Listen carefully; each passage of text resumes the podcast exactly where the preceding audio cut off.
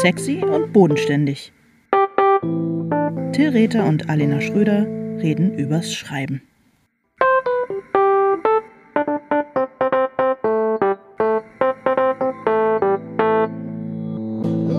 Hallo Alena, Hallo Till. wie geht's dir? Mir geht's ganz gut. Wie geht's dir?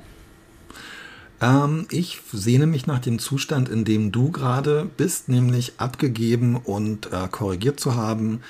Ich bin in dem Zustand, der eigentlich auch irgendwie sehr schön ist. Wir haben ja über Freude am Schreiben letztes Mal gesprochen, aber der auch so ein bisschen unheimlich, irgendwie atemberaubend ist.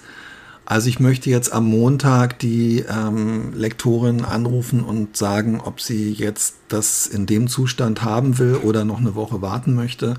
Und eigentlich heute ist Freitag, möchte ich an den nächsten drei Tagen noch so viel wie möglich von der ersten Fassung äh, fertig schreiben und bin so ein bisschen in den letzten Zügen. Und ich finde, es ist irre viel und ich finde, es ist irre viel, was noch hingeschrieben werden muss und irre viel, was ich noch im Kopf habe und irre viel, was schon da steht.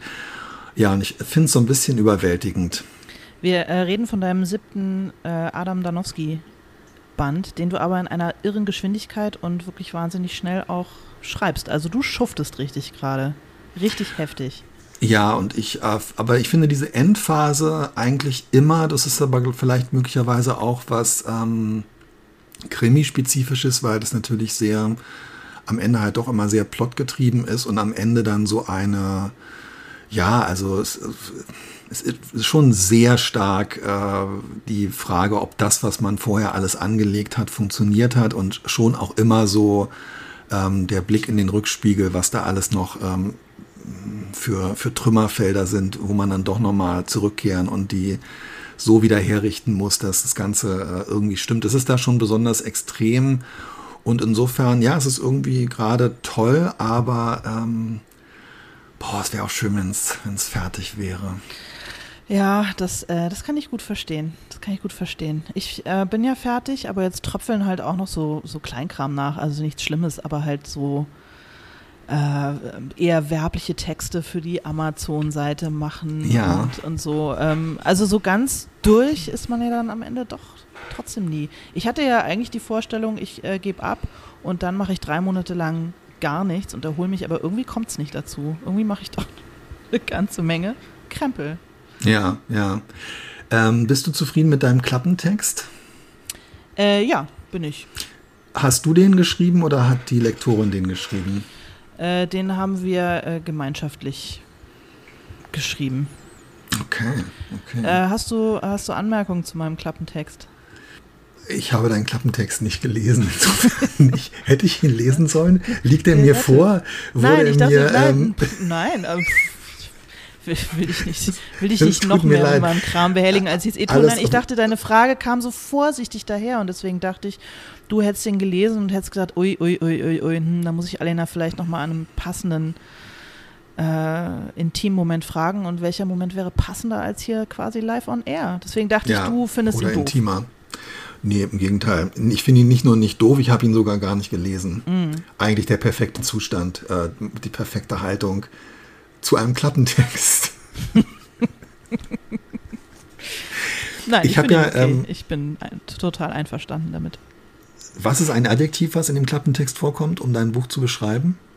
Bestimmt, äh, wei- weiß ich jetzt nicht, habe ich schon wieder vergessen. Bestimmt Best nein, ich jetzt war Ein- bestimmt, bestimmt sowas wie eine äh, bestimmte stark. Fortsetzung. Stark. Stark, nicht. okay. Ich habe keine Ahnung. Mir fällt jetzt kein Adjektiv ein. Ich könnte nachgucken, soll ich? Kannst du ja am Ende vielleicht noch nachreichen. Ja, was ist, äh, wieso fragst du?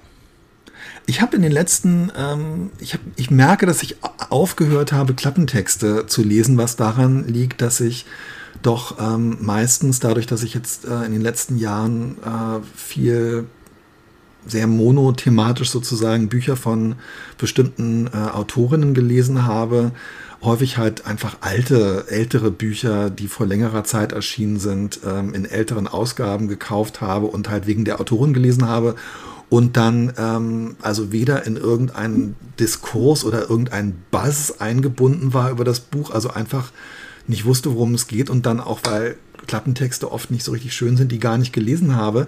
Und irgendwie ist es echt, es ist so eine neue Erfahrung, es ist richtig geil, Bücher zu lesen, wenn man wirklich überhaupt nicht weiß, worum es geht. Überhaupt leuchtend, nicht. leuchtend steht hier. Voller Strahlkraft. Sehe ich gerade bei Amazon. Oh, wie geil. Ich weiß aber nicht, ob das, ob das auf dem Buch selber steht. Leuchtend voller Strahlkraft. So wie ich, liebe Hörerinnen. Absolut, so wie du. Mhm. naja. Warum wurde mein äh, Tschernobyl-Roman nicht mit ähm, dem Attribut voller voller Strahlkraft äh, verkauft? Ja, aber du weißt ja, hinterher ist man immer schlauer. Ja. Ähm, wie wird Das habe ich mir nicht das, ausgedacht, möchte ich dazu ähm, noch anmerken. Das äh, glaube ich dir nicht. Mhm. Ähm, sag mal, äh, wie wird in dem Klappentext mit der Tatsache umgegangen, dass es sich um eine Fortsetzung, ja irgendwie aber auch ein Prequel, äh, du hast echt eine interessante Literaturgattung erfunden, von ähm, junge ein Frau Mitquill. handelt. Ein Mitquill ist es. Ein Midquel. Wie wird, wie, also ähm, dein Buch, was im August erscheint und was den Titel trägt, bei euch ist es immer so unheimlich still, ist ein Midquel von junge Frau am Fenster stehend, abendlichtblaues Kleid. Wie wird, diese, wie wird dieser Sachverhalt ähm, im, im Klappen- und im Verlagstext, Verlagstext kommuniziert? Äh, gar nicht groß, aber jeder, der junge Frau gelesen hat und äh, auf dem Klappentext li liest, dass äh, Silvia zu ihrer Mutter Evelyn fährt und die kleine Hanna im Schlepptau hat, wird möglicherweise, wenn er sich noch ungefähr an die Namen erinnert, aufhorchen und denken, aha, guck mal, das hat damit zu tun. Die Cover sind sehr ähnlich gestaltet, also es ist eine ähnliche Motivlage, nur in anderen Farben. Auch das deutet ja darauf hin, dass es irgendwie zusammenhängt, aber es steht jetzt nirgendwo drauf, es sei denn, der Verlag entscheidet sich da jetzt noch so einen großen Störer irgendwie drauf zu pappen, auf dem steht die Fortsetzung von oder so. Ähm, ist es daraus jetzt nicht eindeutig ersichtlich, aber sehr naheliegend. Das Fun Buch funktioniert aber auch total gut, wenn man nicht junge Frau äh, gelesen hat. Also man kann es auch einzeln lesen und ähm, hat trotzdem ein ganz gutes Leseerlebnis, in Anführungsstrichen. Es hat am Ende tatsächlich ja auch nochmal eine, äh, eine Lektorin gelesen, eben genau aus diesem Grund, die junge Frau nicht gelesen hat. Und auch Äh, wo haben Sie die denn wusste. gefunden? In meinem eigenen Verlag, stell dir vor. Was? In der, in der okay. sogenannten Literatur. Ich bin ja bei den, ich bin ja in der Unterhaltung. Und ähm, die äh, hat es gelesen und findet super und hatte nicht das Gefühl, dass sie irgendwie äh, junge Frau hätte lesen müssen, um es zu verstehen. Also insofern funktioniert funktioniert als Mitquill zu junge Frau, aber funktioniert auch als eigenständiger Text. Okay, wie toll, wie faszinierend. Wir sind jetzt genau, also logischerweise habe ich danach gefragt, weil wir heute über das Thema Serien und Reihen, ähm, so haben, nennen wir es, und wir sprechen über Bücher, die auseinander hervorgehen, miteinander verwandt sind von einer einzelnen Autorin, in diesem Fall äh, du. Und ich finde das mega interessant, ehrlich gesagt. Also, dass der Verlag, ich bin gespannt, ob der Verlag ähm, irgendwas mit ähm, junge Frau äh, noch außen rauf schreiben oder rauf kleben oder so wird. Äh, ich kann es mir eigentlich ehrlich gesagt nicht anders vorstellen. Aber ansonsten ist es natürlich genau so, wie du sagst, also dass die Verwandtschaft ähm, schon allein durch das, durch das Cover und so weiter äh, sehr nahegelegt wird, aber andererseits, ja, okay. Also es steht in der, in der Verlagsvorschau und Ja, auch klar, sozusagen in den okay. ausführlicheren Texten steht, nach dem Erfolg von Junge Frau am Fenster stehend und so weiter, erzählt Alena Schröder nun äh, die Geschichte, die in ihrem ersten Roman noch im Dunkeln geblieben war oder irgendwie sowas. Also es wird schon Okay. darauf hingewiesen, aber auf dem Buch selber für die, äh, den oder die unbedarfte Leserin nicht eindeutig erkennbar. Mhm. Und ähm, ich glaube, du bist vor allem deshalb, du kannst es jetzt rausschneiden, wenn du das eigentlich gar nicht erzählen möchtest, aber du bist vor allem deshalb im Grunde genommen äh, jetzt auch auf dem Weg zur Reihenautorin, weil das habe ich dich neulich gefragt.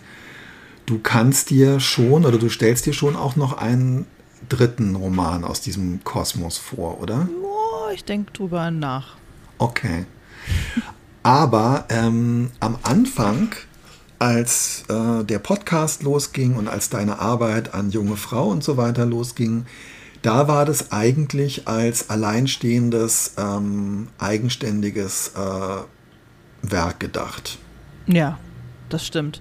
Nö, eigentlich hatte ich das auch, als es erschienen war, irgendwie dachte ich, die Geschichte ist jetzt erzählt. Ähm, aber war sie vielleicht gar nicht. Also habe ich mich möglicherweise ein bisschen äh, getäuscht, beziehungsweise mir selber mit dieser Absolutheit, mit der ich das behauptet habe, auch die Möglichkeit genommen, äh, da nochmal ein bisschen genauer einzutauchen. Und jetzt bin ich ganz froh, dass der, dass der Verlag mich gegen meinen erbitterten Widerstand äh, doch immer mal wieder mit der Nase drauf gestupst hat, dass das keine so schlechte Idee wäre, da an dieser Stelle nochmal äh, noch ein bisschen ausführlicher zu erzählen. Erklär nochmal ja, ja. noch deinen Widerstand bitte, weil das, glaube ich, ein ganz interessanter Seitenaspekt des Themas äh, Reihen oder Serien ähm, ist. Also ich, glaub, ich glaube, der hatte zwei, der hatte zwei Facetten. Die eine Facette war, dass ich mich so lange damit beschäftigt hatte, dass ich das Gefühl hatte, so jetzt bin ich auch durch damit. Ich, ja. ähm, ich habe das jetzt erzählt und mir reicht es jetzt auch. Ich will jetzt was anderes machen. Und ähm, das zweite Buch ist jetzt wirklich sehr weit weg von meiner Familiengeschichte. Äh, das erste war in Teilen zumindest relativ nah dran und ich dachte auch, okay, man kann, man kann die Familie auch nicht irgendwie noch weiter ausschlachten, ähm, für, für sein, um, um seine Miete zu bezahlen. Und irgendwie wollte ich es nicht. Und der zweite Aspekt war auch so ein bisschen so ein Dünkel, oder was heißt Dünkel, aber das Gefühl, das wäre jetzt zu billig oder zu einfach wenn ich eine richtige äh, Schriftstellerin sein will, dann muss ich jetzt äh, alle überraschen und was ganz, ganz anderes machen und so und zeigen, dass ich auch was anderes machen kann. Also so ein Gefühl von, ich mache es mir zu einfach, wenn ich, ähm, wenn ich eine Art Fortsetzung schreibe. Das waren die beiden hauptsächlichen Gründe. Und dann habe ich irgendwann gemerkt, dass überhaupt nichts dagegen spricht, sich es ein bisschen einfacher zu machen. Und ganz ehrlich, es war hart genug. Also es war überhaupt nicht einfach so. Es ist mir jetzt nicht irgendwie total super, super easy von der Hand gegangen. Ähm, einfacher als, äh, als das andere, was ich vorhatte, was ich dann ja erstmal auf Eis gelegt habe, aber ähm, es war immer noch eine ganz schöne Schufterei auch. Und du bist ähm, für das Buch, es ist vielleicht jetzt, ja, aber trotzdem, mich interessiert es jetzt einfach zu diesem Thema. Du bist in, ähm, du bist nochmal in mitten reingegangen in die Geschichte. Also mhm. ähm, kurz nach der Geburt von, äh, äh, von Hannah, nach der, also der Hauptfigur natürlich von, mhm. ähm, von junge Frau. Und das sind so ja, Zeitabschnitte und ähm, vor allem auch äh, Figuren, die in ähm, junge Frauen nur so, ja, also im Vergleich zu den anderen Sachen relativ kurz vorkommen.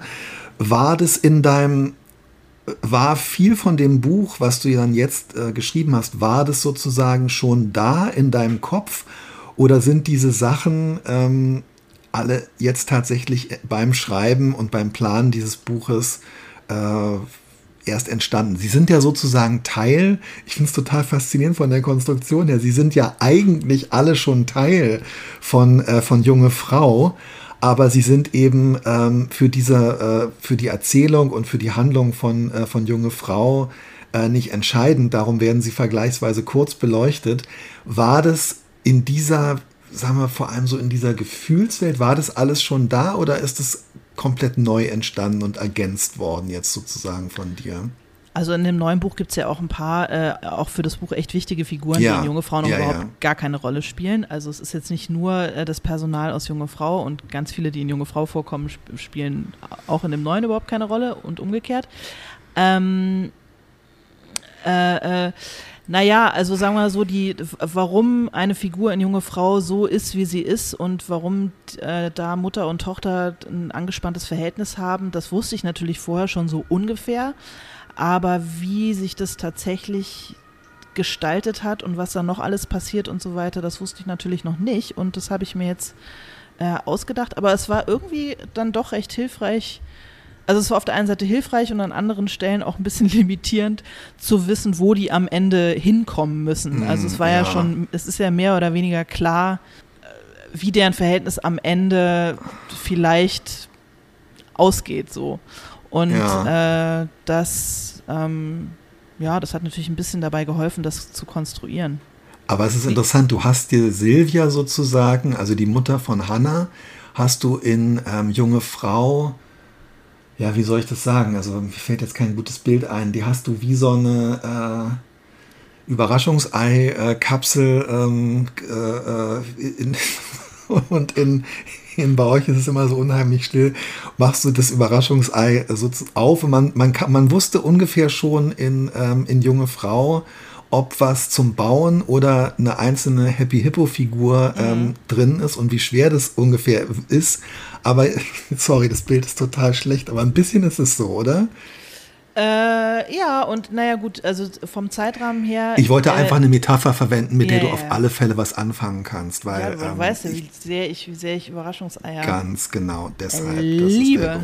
Genau. Und leider ist gerade im Moment keine Saison und dann lass uns wenigstens drüber oh, reden. Ja, dann gibt es dann gibt's diese schrecklichen, diese komischen, mit, wo man so Dinge aus einer Plastikschale löffeln muss. Ich finde es, diese Sommer-Überraschungseier, es ist komplett cursed. Es ist, völlig, es ist völlig absurd. Völlig also ich habe die in meiner Not auch schon gekauft, aber. Nee, ich ähm, weigere mich.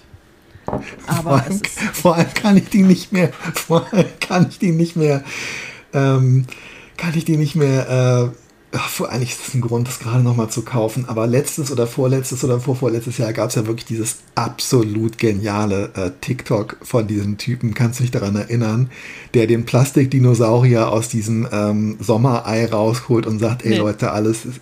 Okay, das verlinke ich in den Show Notes. Das ist das einzige, das wichtigste, das beste TikTok, was es überhaupt gibt. Also er holt äh, diesen Dinosaurier da raus und es gibt eine total ähm, ikonische Mikrosekunde in diesem TikTok, wo er sagt, alles ist hier aus Plastik, so der Dinosaurier rar, hält ihn so kurz hin, total süß, ist irgend so ein Jugendlicher. Und dann regt er sich halt über diesen Papplöffel auf ja. und sagt halt, er schmeckt nach Matheheft. genau, ganz ehrlich. Ja. Die Spielzeug ist sowieso aus Plastik und warum, aber das ist halt natürlich... Ähm, ich brauche jetzt nicht äh, irgendwie noch TikToks nachzusprechen. Das ist ja. aber genau da ist, liegt halt die Problematik, dass du dann am Ende auch noch gezwungen wirst, mit einem Papplöffel das in dich reinzuschauen. Ja, anstatt, ey. also ich meine, so wie beim Spargel und allen anderen äh, Saisongemüsen auch, halt im Sommer einfach zu pausieren und zu sagen, im Sommer gibt es hier keine Überraschungseier und auch nicht so ein äh, nur 70 Prozent ähnliches Ersatzprodukt. Ich finde es wirklich. Ja, aber die Shareholder von Kinder wollen die wollen die Pader haben. Es ist einfach so, was willst du machen? Ja. Und wieso gibt es eigentlich trotzdem weiter Kinderbueno und so? Ist das nicht sowieso alles totaler Bullshit? Du, ähm, ja, man, ganz genau. Lass mal einen Debunking- und Investigativ-Podcast hier draus machen. Wir wollten ja eigentlich. Kannst du ähm, vielleicht als Titel für, dein, für deinen dritten Roman, ähm, also ich finde nach Junge Frau am Fenster stehen, abendlich blaues Kleid. Bei euch ist es immer so unheimlich still warum gibt es im Sommer eigentlich Kinderbueno? Finde ich, ja. voll den geilen, finde ich voll den geilen Titel. So. Schreibst du auf, Alina ja. hält den Stift hoch. Ja. Ähm, also ist es schon so ein bisschen so, Silvia ist ja aus dieser Familienkonstellation in junge Frau diejenige, die ähm, am, am wenigsten, wenigsten, Raum bekommt. Präsent, genau. Jetzt, bekommt sie, jetzt ist sie quasi die Hauptfigur und äh, zwischen dem Ende von bei euch ist es immer, also dem zeitlichen Ende von bei euch ist es immer so unheimlich still und dem zeitlichen Beginn äh, von äh, äh junge Frau am Fenster stehen, zumindest der, ach Gott, es wird jetzt alles kompliziert, aber vergiss es einfach. Gibt es äh, liegen ja auch noch mal 18, liegen ja auch noch mal 18 Jahre. Nee, aber meine LeserInnen sind klug genug, da irgendwie drauf klarzukommen. Und wenn nicht, ist mir auch egal. Gibt keinen Stammbaum. Ja, total. Sorry, es, ich, äh, ich mag es halt einfach gerne.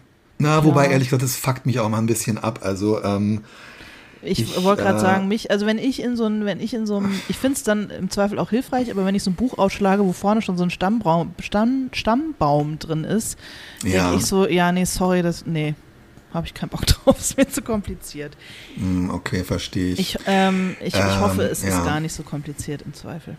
Ähm, hast du, und das finde ich beim Thema äh, Bücher schreiben, die mhm. inhaltlich mhm. miteinander zusammenhängen, ähm, wir kommen jetzt zu einem Thema, was für mich äh, ein bisschen ja, wir reden Scham jetzt schon seit 20 ist. Minuten über mich. Ich bin froh, wenn ja, wir vielleicht geht ein bisschen auch noch über weiter. dich und deine nee, Scham wir reden, reden. weiter über dich. Mhm. Hast du ähm, zeitnah vor der Niederschrift von, bei euch ist es immer so unheimlich still. Hast du da junge Frau am Fenster stehend, abendlich blaues Kleid nochmal gelesen vorher?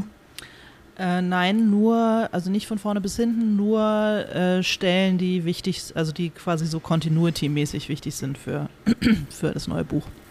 Okay, also du hast äh, dein Word-Dokument oder dein PDF rausgeholt, hast Silvia eingegeben und hast dir dann nochmal die Passagen mit Silvia angeguckt.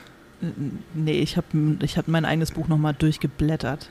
Irgendwann. Was? Wow, okay, okay. Ich weiß, ja, okay. ich weiß ja ungefähr, wo was ist. Echt? Und ja.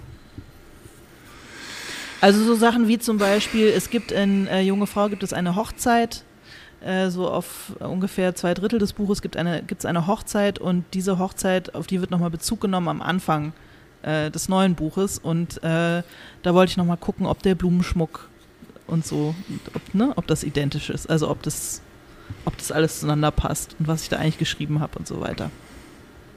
Ganz stark. Ja.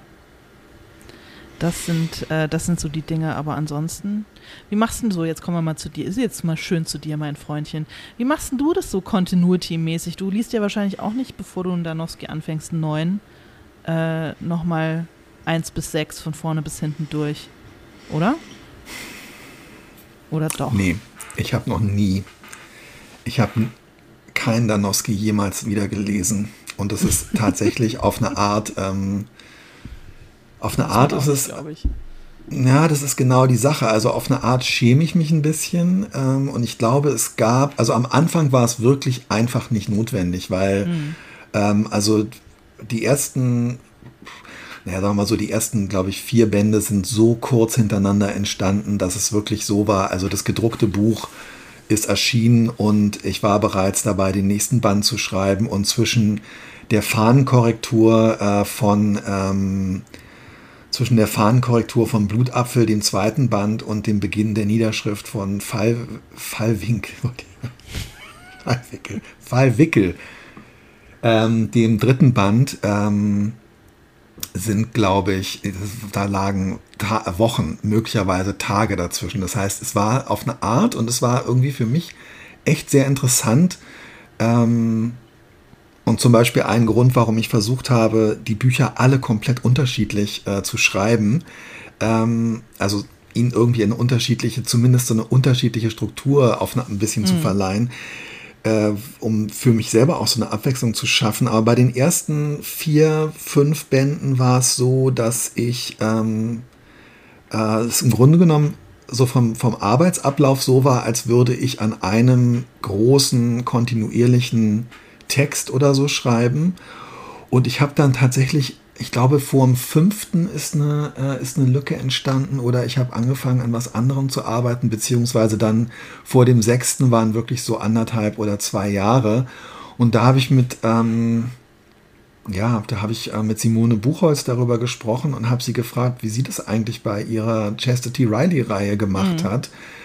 Und dass ich mich halt so ein bisschen so frage, ähm, wir haben dann damals in dem Gespräch ähm, gesagt, dass man das eigentlich, ich habe gesagt, liest du das eigentlich nochmal? Mir kommt es vor, wie in so einen dunklen Keller nochmal runtersteigen mhm. und irgendwie will ich das eigentlich nicht. Und wenn ich mich richtig erinnere, hat Simone auch gesagt, dass sie das nicht macht oder vielleicht sogar bereut hat, wenn sie es gemacht hat. Ich weiß oh es nicht genau. Aber ehrlich gesagt, ich verlasse mich wirklich so ein bisschen darauf, ähm, ich verlasse verlass mich auf mein Bauchgefühl. Es gibt so ein paar Sachen, die ich nochmal checken muss. Ähm, nee, es stimmt überhaupt nicht. Ich verlasse mich echt auf mein Bauchgefühl und ein bisschen auch darauf, dass im Zweifelsfall Leute mich darauf hinweisen und dass man es dann entweder für eine Hörbuchausgabe oder für eine E-Book-Ausgabe ähm, vielleicht nochmal kurz korrigiert oder anpasst. Aber hast du, ähm, als du Treibland geschrieben hast, wusstest du, dass es einen zweiten Band geben wird, definitiv? Oder hast du es nur gehofft? Oder war von Anfang an klar, es wird mindestens zwei, wenn nicht gar mehr geben.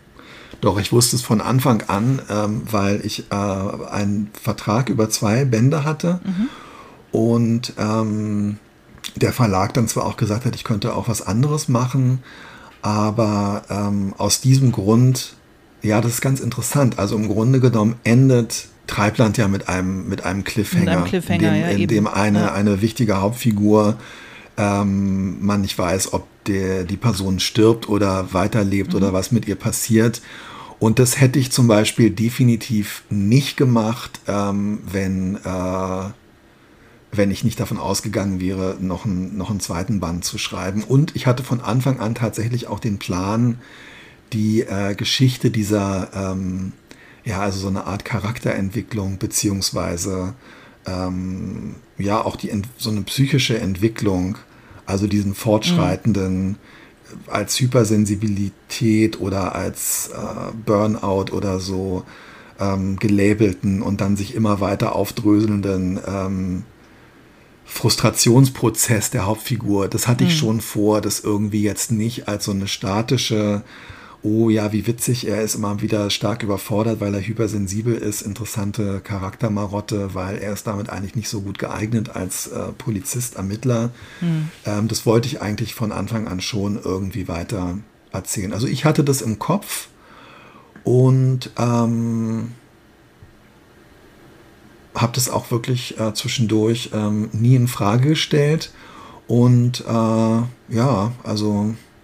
Könnte man denn, also wenn man deinen Namen äh, googelt, was ich mehrmals täglich tue natürlich, ja, äh, kommt er bei diesen häufigen Suchabfragen, kommt er gleich unter Tillräter Ehefrau, kommt, kommt ähm, Tillräter Reihenfolge Danowski. Ja, ähm, oder auch also nur Tillräter Reihenfolge, ja genau, das finde ich auch wirklich. Äh, ähm, das scheint ja was zu sein, was die Leute sehr beschäftigt, in, welche Reihen, in welcher Reihenfolge man diese Krimis. Also die Reihenfolge meiner Ehefrauen ist folgendermaßen: ja. Eins.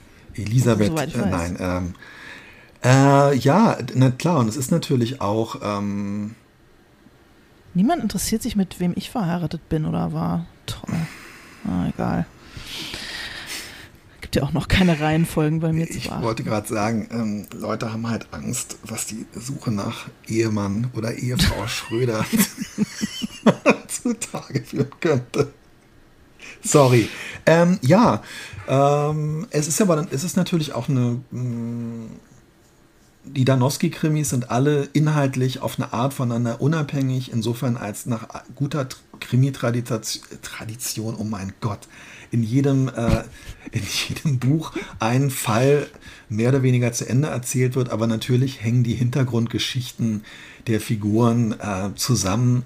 Ich finde aber schon, dass man eigentlich auch jedes Buch einzeln lesen könnte. Ich kenne aber auch, wenn ich mich auf eine neue ähm, Buchreihe oder so einlasse, ich kenne auch, ähm, ich kenne auch wirklich den, das große Bedürfnis, die Sachen in der in Anführungszeichen äh, richtigen Reihenfolge zu lesen.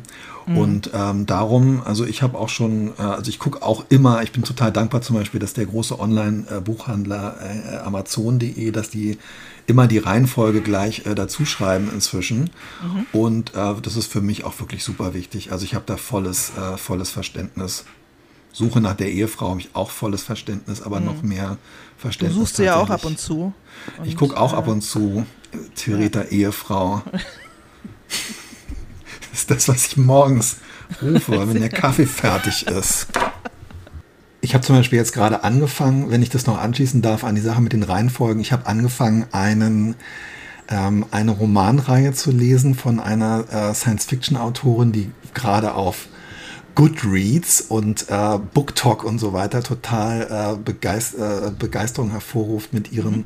Ähm, mit einem Romanzyklus, der zurzeit aus vier Büchern besteht und ich habe äh, The Empress of Salt and Fortune äh, von Niveau gelesen. Ich ähm, schreibe es auch nochmal in die Show Notes. Echt eines der besten kurzen Bücher, die ich je gelesen habe. Aber was mich total wahnsinnig daran macht, ist, dass man ausdrücklich diese vier Bücher, die glaube ich auch mehr oder weniger fast zur gleichen Zeit ähm, äh, erschienen sind, ähm, dass man die in beliebiger Reihenfolge lesen kann. Und das geht wirklich für mich überhaupt nicht. Und ich merke jetzt, dass jedes Mal, ähm, jetzt verstehe ich, warum immer, wenn bei Lesungen mich Leute fragen, ähm, ob es denn, mit welchem Buch man denn anfangen soll und ob es wichtig ist, wenn man mit dem ersten anfängt. Und wenn ich dann immer sage, ach, das ist eigentlich egal, dass dann immer so eine große Enttäuschung und eigentlich auch erloschenes Interesse. Machen. Genau, und man, man braucht, also ich merke jetzt an mir selber, auch wenn es hier tatsächlich wirklich ähm,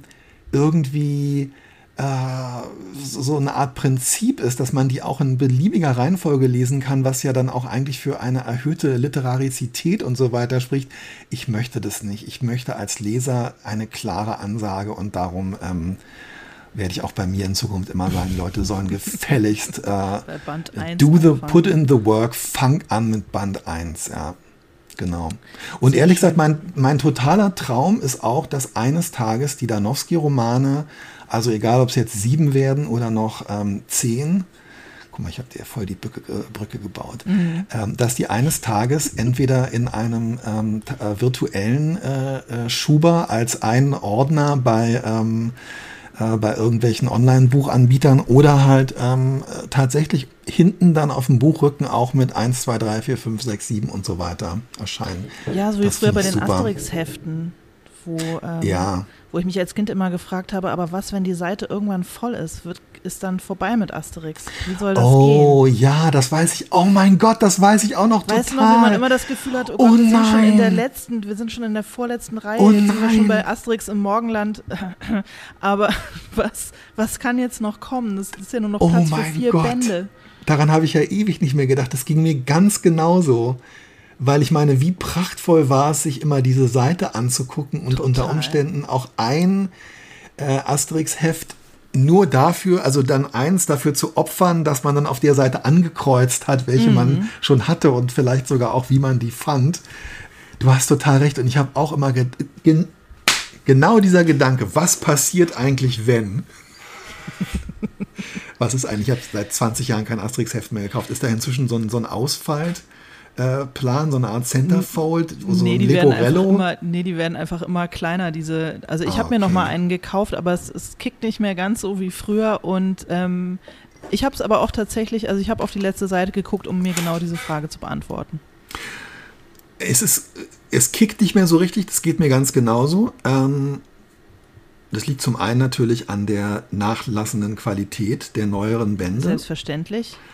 Das kann ich aber wirklich, Ja. ähm, also das, das habe ich äh, unabhängig erforschen lassen, weil ähm, meine Kinder natürlich, äh, genau wie deine Kinder, damit aufgewachsen sind, dass es ja alle Asterix-Bände bereits verfügbar gab. Ja, na klar. Und meine Kinder haben also zeitgleich in der kurzen Asterix-Phase, die sie hatten, haben sie halt irgendwie äh, der Kupferkessel, ähm, die Trabantenstadt und halt ähm, Asterix und Obelix äh, und die fliegende Untertasse, also eins der neueren, äh, gelesen und haben halt einfach ähm, immer gesagt, also die einzigen, die sie doppelt gelesen haben, waren wirklich die alten. ja. Und irgendwann Hast du kam, persönlich einen Favorit? ich glaube, die goldene Sichel. Und halt, ja, Ja. ich mag, also Trabantenstadt war schon auch super, aber Asterix bei den, ist super. ja, Asterix bei den Schweizern fand ich auch ziemlich toll. Und Das mag ich Aber auch, aber ich mochte. Immer die, wo sie so ähm, auch die, äh, wo sie so richtig unterwegs sind und wo so ganz, ganz viel passiert. Und ich mochte auch Streit um Asterix, Ja. weil diese Bedrohung, dass die sich alle in dem Dorf, ähm, dass die sich halt irgendwie alle so zerstreiten, ähm, Und der große Graben. das war mir zu politisch. Ja. Und da war dieser, da war dieser widerliche äh, Muskelprotz irgendwie dabei. Ja, nee, das, nee, Ja. das, das mochte ich nicht. Das mochtest du nicht, okay. Verstehe. Das war mir- das hatte war ich, schon zu das hatte ich als äh, Das hatte ich als hessische Ausgabe, deswegen ähm, ist mir das nochmal besonders in Erinnerung geblieben. Wie heißt denn das äh, auf Hessisch? Hibbe und Dribbe. Gut, ich muss mich kurz erholen. Wir sind abgeschwuft, schwiffen. Nee, wir sind über, schweift. nein, überhaupt nicht, weil das ist total, es, es wirft natürlich viele Fragen auf. Ja. Ähm, Wir waren bei Danowski und die Frage, die ich dir jetzt Nee. eigentlich stellen. Hm? Ja, ja, Entschuldigung. ja, okay. Die Na, Frage ja, der bitte, bitte nachlässig, aber die Frage der nachlassenden Qualität bei, Ja. äh, bei Serien und Reihen, finde ich, ist total, ähm, äh, die stellt sich einfach ganz, ganz, ganz, äh, ganz dringend. Und ähm, ja, auch die Frage, wie lange läuft eigentlich irgendwas? Was wolltest du fragen? Ja, ob du bei dem Gedanken daran, dass halt irgendwann der, Netz, der letzte Danowski-Band geschrieben wird, äh, ob jetzt oder in der Zukunft, ob du quasi äh, so ein großes Finale vor Augen hast oder ob du das Gefühl hast, dann müssen wirklich alle Fäden zusammengeführt und abgeschlossen werden oder würdest du es dann lieber doch ein bisschen gerne im Wagen halten? Hast du da schon so Vorstellungen von? Naja, also ich schreibe jetzt äh, einen Danowski-Band, ähm, der dadurch was Besonderes ist, dass er jetzt wirklich drei Jahre oder so, glaube ich, dann fast nach dem äh, vorigen erscheint. Und ähm, wo auch irgendwie klar ist, glaube ich, dass, äh, Ja, also ich habe halt einfach viele andere Sachen währenddessen ähm, und zwischendurch gemacht und äh, es ist auch so ein bisschen die Frage, es ist so ein Band, wo am Ende völlig klar ist, es hängt in der Luft, ob mhm. es jetzt tatsächlich noch weitergeht. Und der Band hat schon so eine Funktion, entweder als, äh, als Scharnier zu Danowskis Zukunft äh, zu, zu funktionieren oder ähm, diese, den, den, diese bisherige Reihe auch abzuschließen. Das kann man, glaube ich, äh, kann man, glaube ich, schon sagen, dass also da die Geschichte des Hauptkommissars Adam Danowski ähm, so ein bisschen, also dieses Kapitel in seinem Leben wird so ein bisschen zu Ende erzählt, was in den letzten, also diese zehn Jahre in seinem Leben äh, werden jetzt beendet. Und darum, das ist wirklich, ähm, ja, das ist ganz lustig, weil ich habe angefangen und habe gedacht, das habe ich ja vorhin gesagt, um mich selber auch so ein bisschen bei ähm, ich will es nicht sagen, bei Laune zu halten, aber um auch so das Gefühl zu haben, dass ich nicht so eine Fließbandproduktion mache, habe ich immer versucht, die Bücher so ein bisschen anders anzulegen und auch von den Figuren her zu variieren und so weiter. Und eigentlich wollte ich diesen siebten Band im Gegensatz zu denen davor nur aus Adam Danowskis Perspektive schreiben und auch sehr also nicht so episch, eher noch mhm. knapper als den davor und wirklich eigentlich auch schon fast so ein bisschen in so eine, ähm, ja, also so eine traditionelle Noir- oder Hardboiled-Richtung, wo halt auch die Sätze ein bisschen kürzer sind. Das habe ich erstens gemerkt, das liegt mir nicht so richtig, es passt einfach auch nicht so richtig zu, äh, zu Adam Danowski.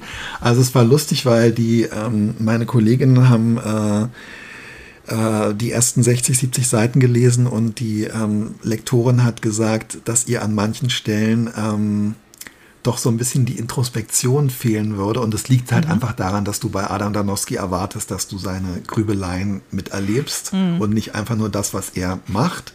Und dann habe ich aber auch gemerkt, naja, es ist schon irgendwie wichtig, dass alle Figuren aus den vorigen Bänden, dass die eine wichtige Rolle und vielleicht auch fast wie so eine Vignette haben, die einerseits möglicherweise so ein Abschiedsbild ist, mhm. mit dem man sie in, in Erinnerung behält, ja, oder die aber schön. einfach zeigen, wo sie jetzt nach diesen zehn Jahren irgendwie ähm, sind. Und dadurch ist das Buch dann natürlich doch auch wieder so ein bisschen epischer und, ähm, und äh, auch von den Perspektiven her wieder etwas abwechslungsreicher geworden. Und ich, ja, also so diese Rückkehr zu den Figuren, ähm, es ist schon echt. Äh, ich glaube, dass es wichtig ist und ich glaube, dass mhm. es auch, ich würde es mir halt auch als Leser wünschen, dass man von Total. jedem nochmal so erfährt. Wobei so viele sind es ja dann auch nicht, äh, die von Anfang an dabei sind. Aber sind Leser schon so, oder Figuren?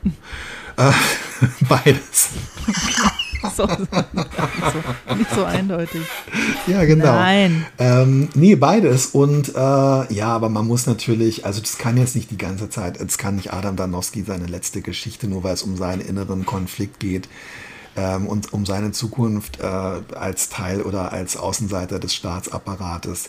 Trotzdem müssen natürlich Meta und Finzi und seine Frau und seine Töchter müssen auftauchen und man muss wissen, wie die jetzt dazu stehen und wie es am Ende ähm, an was für einem Ort die dann halt wahrscheinlich sind.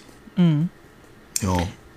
Ich habe es mir jetzt zum äh, Einschlafritual gemacht, jeden Abend deine kleine äh, Fortsetzungsgeschichte, die du auf Mastodon schreibst, ja. deinen Science-Fiction-Roman zu lesen, wo du ja quasi tägliche Mini-Cliffhanger dir überlegen musst. Hast du noch Freude dran oder strengst du dich an inzwischen? Es ist wirklich ein total faszinierendes, also es, für mich ist es ein faszinierendes ähm, Experiment, weil ach, es, ist echt, es ist wirklich interessant. Es ist echt so, als würde man, ähm, als würde man, äh, weiß ich nicht, in den, in den, in den, in die Eingeweide des Schreibprozesses steigen oder in den, wirklich in den, in die letzte ungeölte, rostige Ecke des Maschinenraums, des Schreibprozesses, weil es ist, du kannst natürlich in jedem Zustand kannst du jeden Tag 500 Zeichen schreiben. Es liegt ja. natürlich, also ich muss auch sagen, also ich habe jetzt, glaube ich, wo wir sprechen, sind es 172 oder 173 Folgen. Ich hatte also offensichtlich seit dem 1. Januar keinen kompletten ähm, mentalen Breakdown und ich war nicht schwer erkrankt. Ich habe es ein oder zweimal vergessen und habe es dann in der Nacht vor Morgengrauen des nächsten Tages geschrieben, weil ich Alkohol getrunken oder einfach nicht dran gedacht hatte.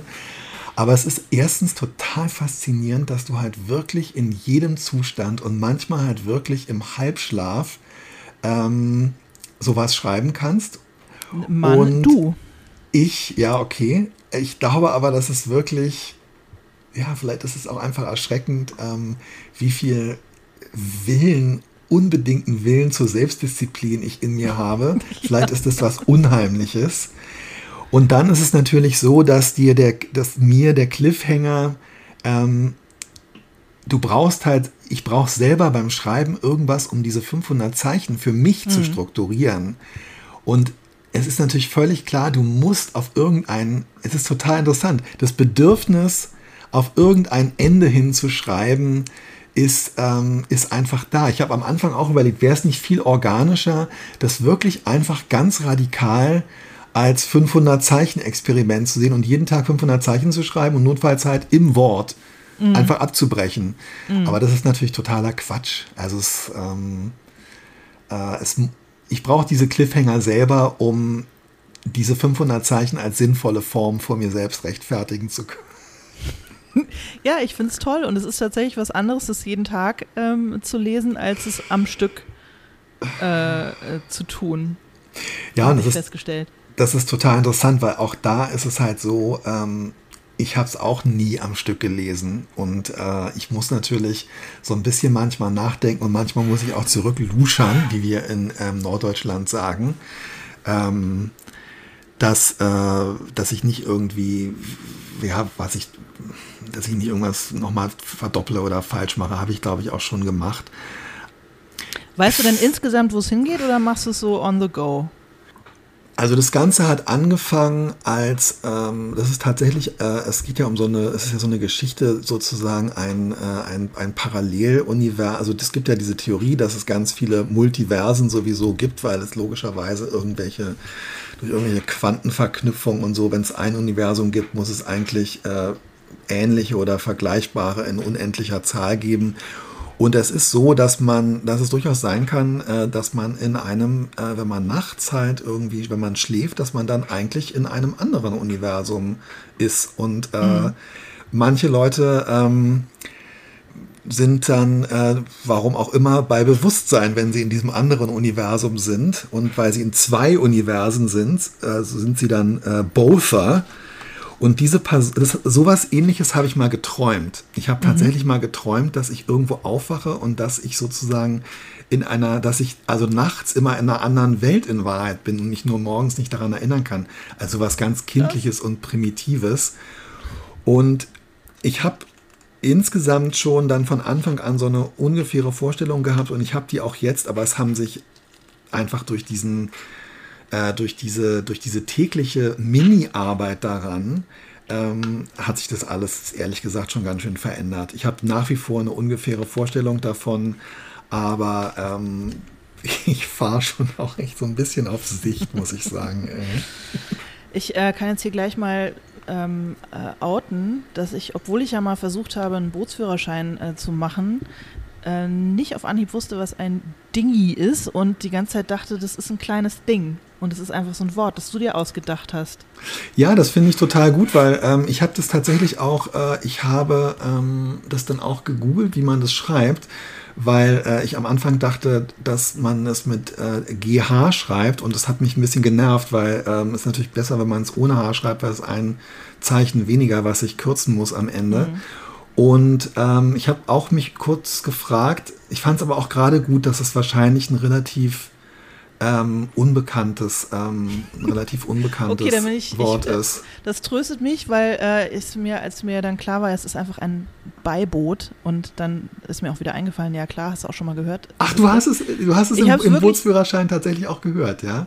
Äh, nee, aber halt so schon mal, glaube ich. Aber eben, ich wusste es in dem Moment nicht und ich dachte, es Als ist einfach ein von dir aus... hattest. das ist einfach von dir ausgedachter quasi äh, Diminutiv für irgend so ein Ding halt.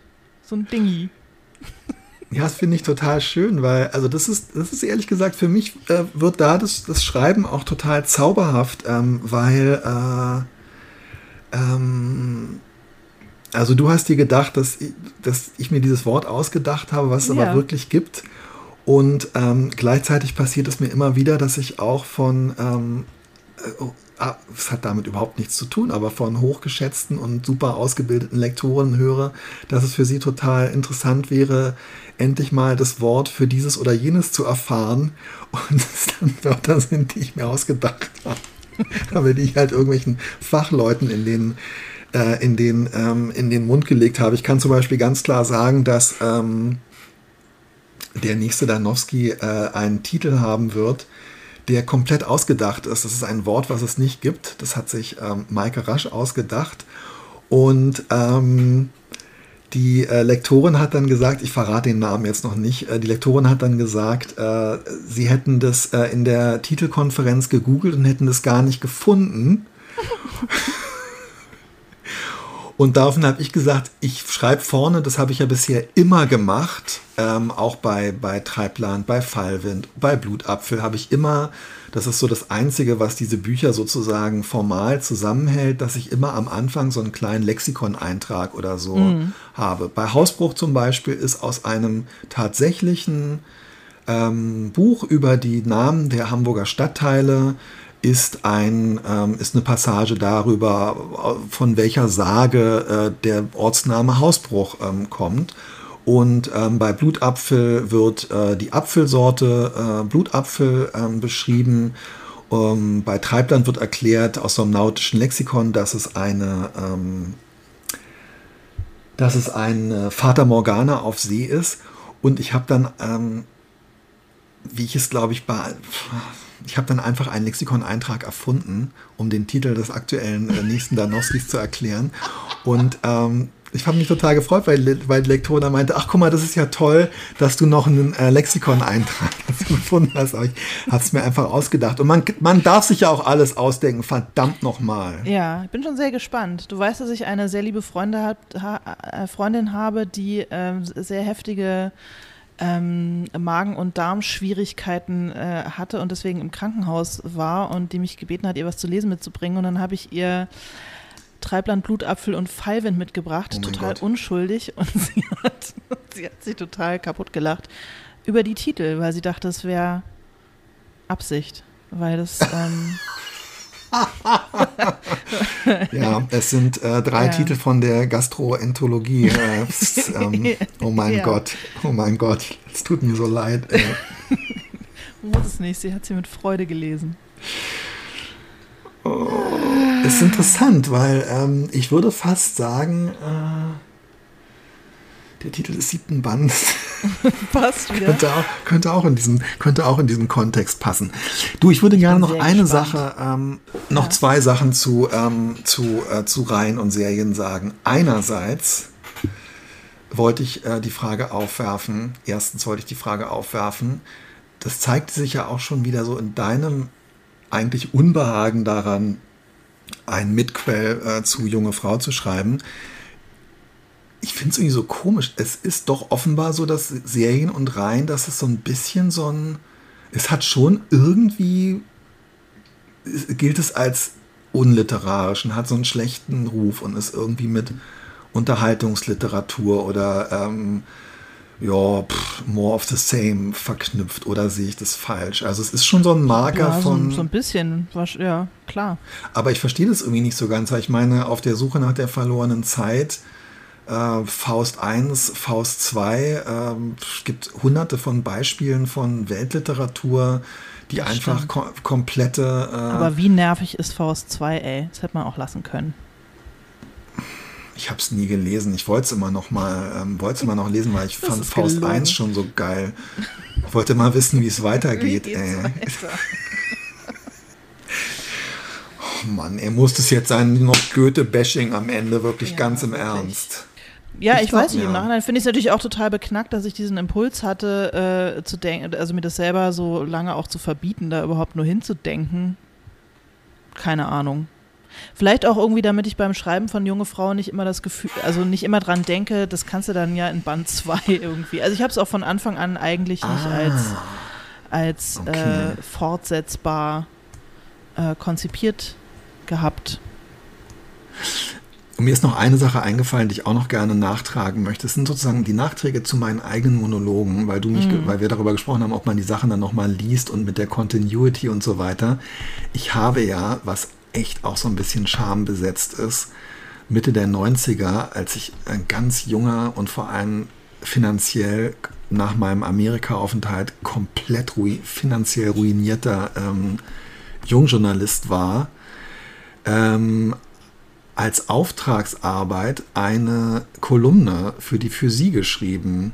Mhm. Ähm, und da diese Kolumne nicht aus der Sicht eines äh, 24 Jahre alten ähm, Amerikanistikstudenten verfasst war, sondern aus der Sicht einer End-30er Hausfrau und Mutter,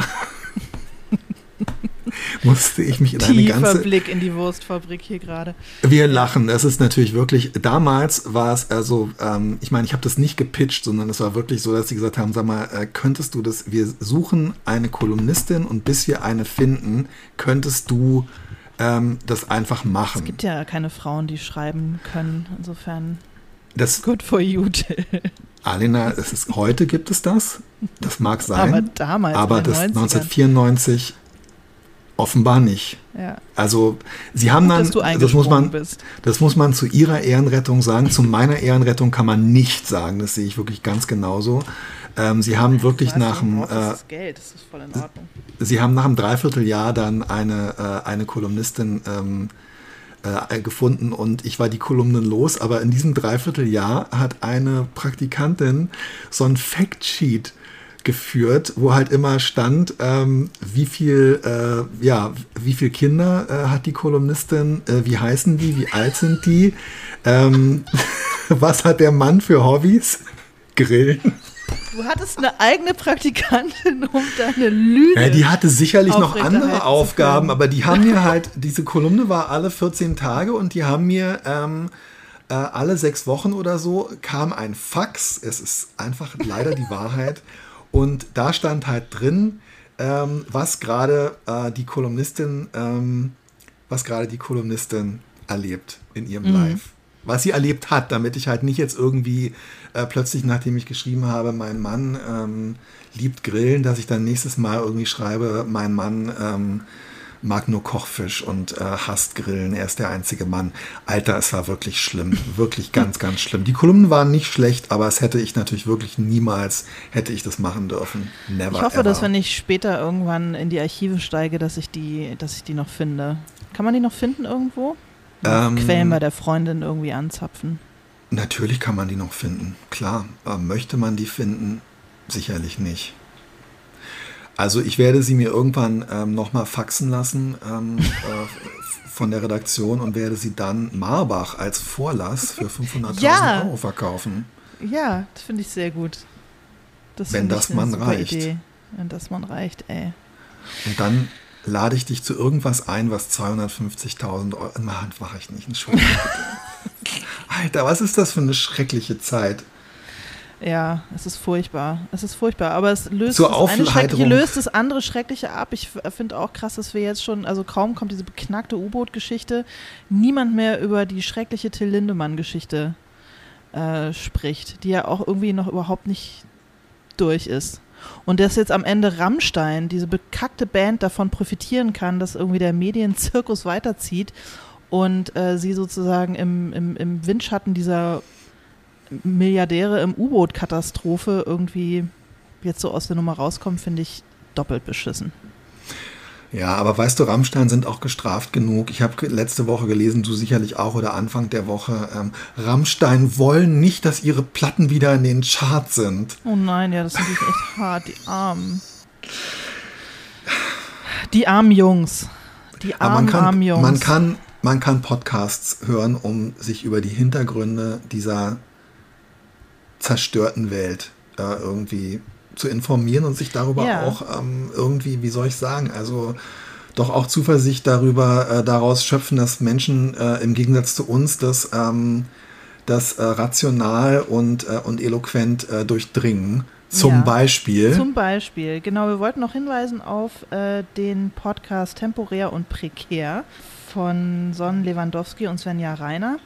Und äh, speziell auf die aktuellste Folge, in der sie zwei Gäste haben, nämlich Slata Ruschal und Cecile Joyce Röski, die Schriftstellerinnen sind. Und darin, in dieser Podcast-Folge geht es äh, um den Literaturbetrieb und vor allem um Preise und Stipendien und was das eigentlich bedeutet, wenn äh, die Tatsache, dass man Stipendien bekommen und Preise gewinnen muss, einfach Teil deiner, ja, deiner, deiner, deiner Einkommenskalkulation ist.